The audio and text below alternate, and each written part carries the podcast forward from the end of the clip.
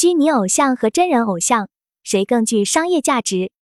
参与冷云时尚九群群友，时间二零二二年九月二十四日，庄主小爱上海学生，参与者 Noon 上海副九群副群主 Linda 北京高端环保洗护产品运营 Noah 深圳服装领域创业员。原上海研发国宝南通学生。以下的冷云时尚圈讨论是就行业问题的讨论及总结，这些分享属于集体智慧的结晶，他们并不代表冷云个人观点。希望通过此种方式能让更多行业人士受益。二零二零年被称为虚拟偶像元年，二零二一年被称为偶像塌方元年。越来越多的企业开始用虚拟偶像作为代言人、带货主播、封面人物等。但是，所谓的虚拟偶像真的能够做到永不塌方吗？他们真的能够取代真人偶像的地位，实现更大的商业价值吗？一、真人偶像代言。一、真人偶像塌房，品牌受牵连不断。这几年，随着对明星市场的整治，明星塌房事件层出不穷。这些被曝光的代言人，因为自身的不当甚至违法行为被曝光之后，品牌方一般会迅速公关，即刻解约。虽然代言人出问题，在本质上并不属于品牌自身的问题，但品牌形象多少还是会受到影响。选择什么样的人合作代言，本身就带有一定风险。二、消费者非粉丝群体意向是否会因为代言人原因购买或抵制该品牌？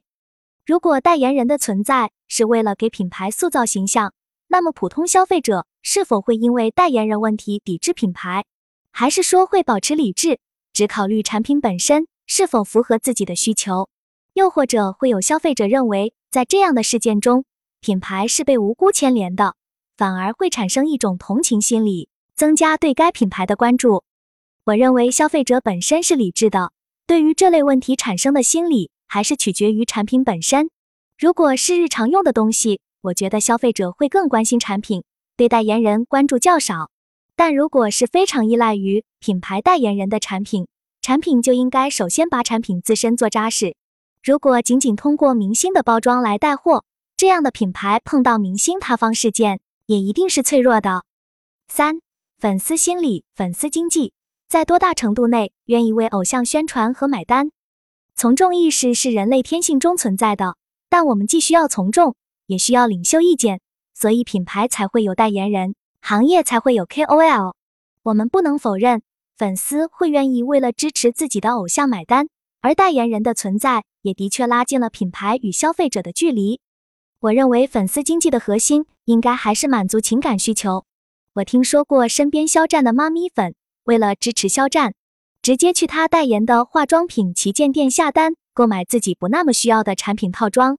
人们会把自己在寻常生活中无法实现的梦想与情感需求。非常纯粹的寄予在他们的偶像身上，这种付出感本身就让他们快乐。我自己也会有这种心理。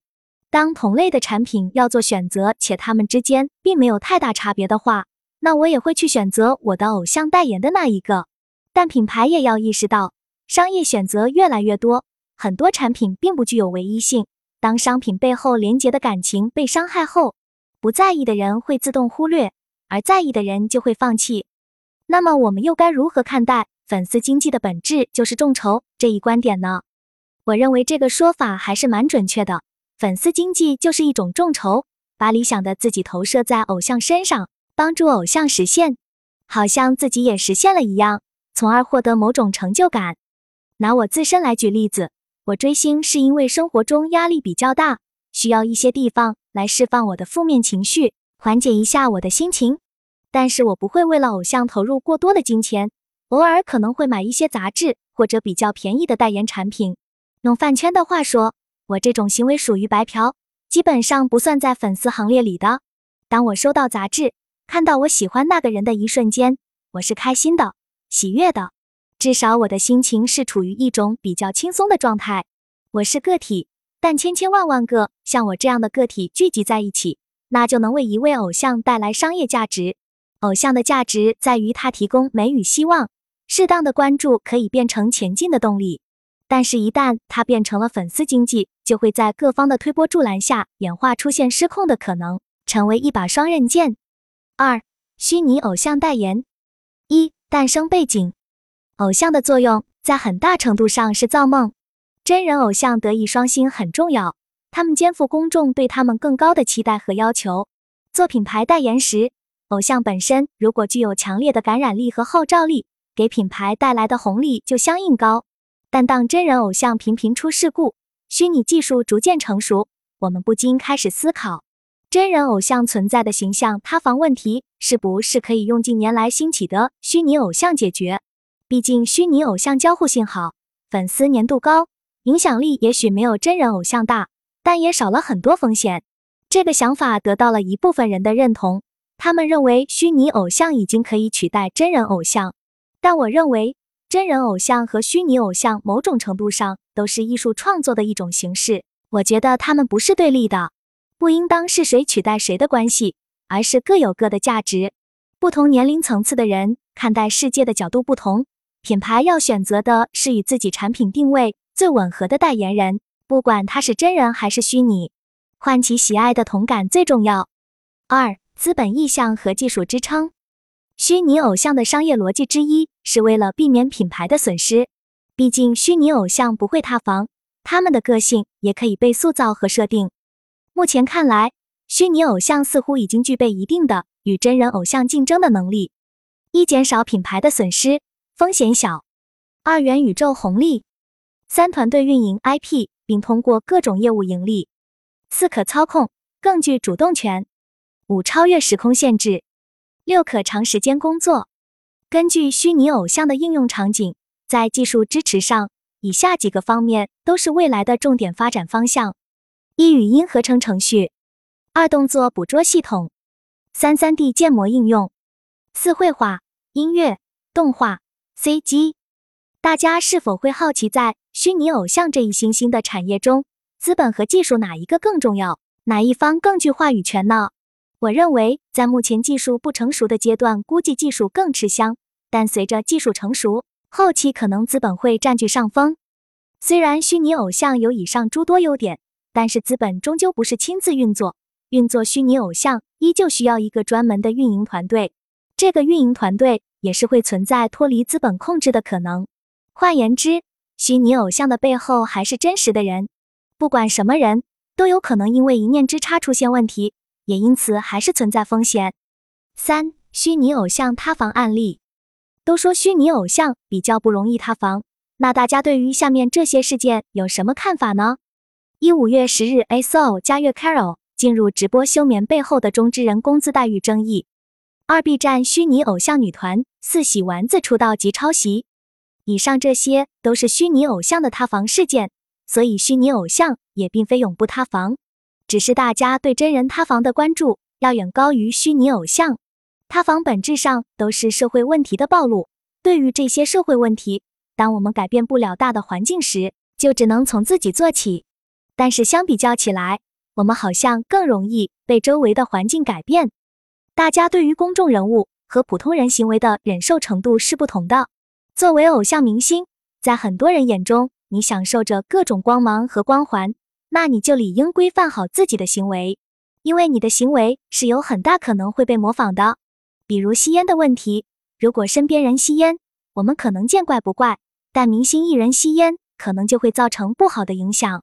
这里又涉及到虚拟偶像和真人偶像的一个不同，两者相比较起来，真人被模仿的概率会更大一些，因为大家能感受到自己与虚拟人的不同，所以虚拟人物的很多行为大家并不会去模仿。但如果是真人偶像，就可能会引发模仿，可能这就是欲望的驱动法则。其实任何人成长都是需要一个过程的，观察世界，辨别是非，明晰自己所要坚持的信念。坚强勇敢，保护自己。无论是偶像，还是虚拟偶像背后的普通人，这些都是人生的必修课。作为品牌，当产品需要通过明星效应来推广知名度时，明星的不可控风险本身就应当纳入成本当中。四、虚拟偶像与真人偶像谁更胜一筹？现在看起来，大家都更倾向于真人偶像。大家认为虚拟偶像的。主要应用发展方向应该是个人形象塑造、科技研发、直播带货，还有各种人工智能对话场景等。目前虚拟偶像成本还比较高，没有人与人真实感的链接。虽然很多人了解真人偶像，也只是通过那一个屏幕，没有办法与其本人产生那种真实意义上的交流。但大家都认为真人偶像我们可以真正触摸到他。他，我知道现实里肯定能有这个人。这种感受目前虚拟偶像还没有办法实现，不知道元宇宙出现能不能改善这种情况。尽管如此。真人偶像、虚拟偶像两者不是对立的，各有各自的特点。世界的包容度越来越好，他们也会有各自的受众。技术的发展也会带来更多元的未来。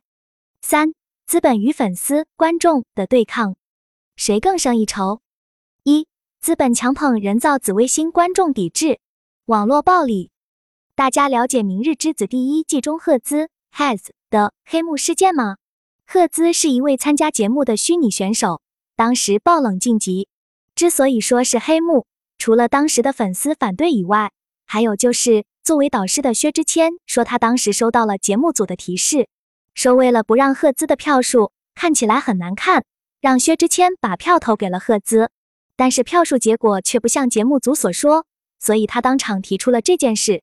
当时这件事的后续发酵是粉丝斗争的胜利，还是节目效果？我们现在都知道，在明星艺人的光鲜背后，少不了资本和规则的运作。但粉丝群体的力量也越来越被资本所重视。不知道大家有看过电影《四海》吗？之前在网络上，《四海》的宣教引起了广泛的讨论，电影评分垫底，资本也遭受了损失。大多数情况下，粉丝是一种松散的存在，这个时候资本肯定是更有控制力的。但如果资本行为过激，伤害了粉丝的情感。粉丝的状态就有了转化，粉丝的力量也会影响资本。二、互联网有没有记忆？信息迭代还是铁证如山？大多时候，互联网的记忆是很短暂的，人们天性对于痛苦也是躲避的。那伴随着这种遗忘，会不会有一些劣迹艺人复出？或者说，这些劣迹艺人真的有可能被封杀，让他们消失在大众视野之中？随着现在大家对于这些劣迹行为的敏感。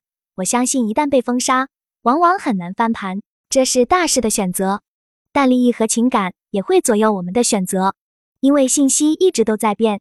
也许你看到不是事实的全部，而仅仅是某一个方面。但记忆也有碎片性和叠加性，如果一件接着一件让人痛苦或开心的事发生，这个记忆就变成叠加的，让人难以忘记的。互联网究竟有没有记忆？这个问题值得不断的问问我们自己。也许有些东西一旦破坏了，是无法回到和从前一样的效果的，伤害已经客观存在。就像 H and M 在新疆棉事件中的言论，我想不会轻易被时间一带而过。